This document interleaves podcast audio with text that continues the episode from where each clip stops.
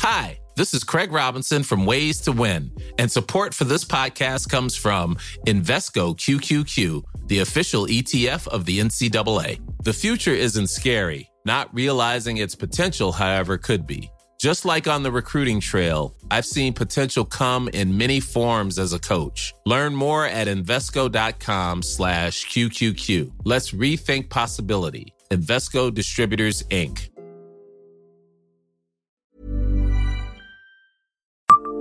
Savez-vous qui a plongé maintes fois dans la Moselle en plein hiver?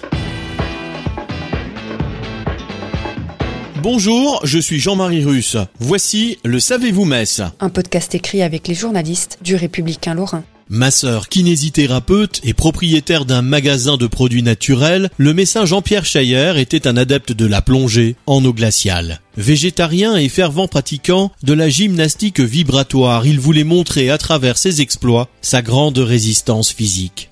Il y a des manières plus originales que d'autres de fêter Noël en Lorraine. À Metz, un spécialiste de la nage en eau glaciale a choisi le 25 décembre 1937 pour participer à une traversée de la Moselle organisée par la natation Messine, alors installée sur l'île du Solcy, à l'emplacement actuel de l'université.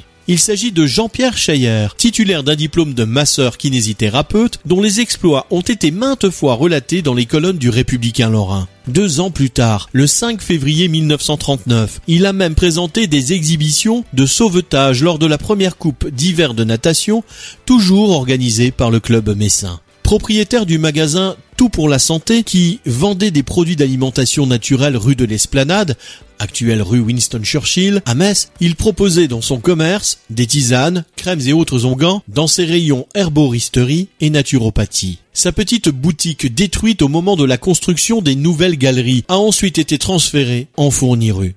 Pendant des années, ce sont toutefois ces spectaculaires plongeons dans la Moselle gelée qui constituaient l'attraction de l'hiver à Metz. Sous l'œil des curieux, il découpait dans la glace deux rectangles espacés de quelques mètres. Une fois en maillot de bain, il s'enduisait de graisse et faisait quelques minutes d'exercice physique selon sa fameuse méthode de la gymnastique vibratoire qu'il avait inventée. Puis du haut d'une échelle, il plongeait d'un côté pour ressortir de l'autre. Quand on lui demandait s'il avait froid, il répondait surtout hors de l'eau.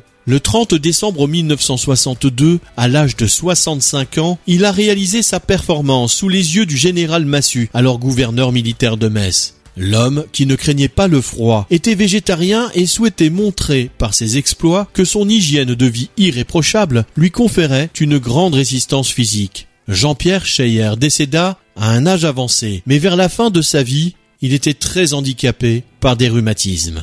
Abonnez-vous à ce podcast sur toutes les plateformes et écoutez Le Savez-vous sur Deezer, Spotify et sur notre site internet. Laissez-nous des étoiles et des commentaires.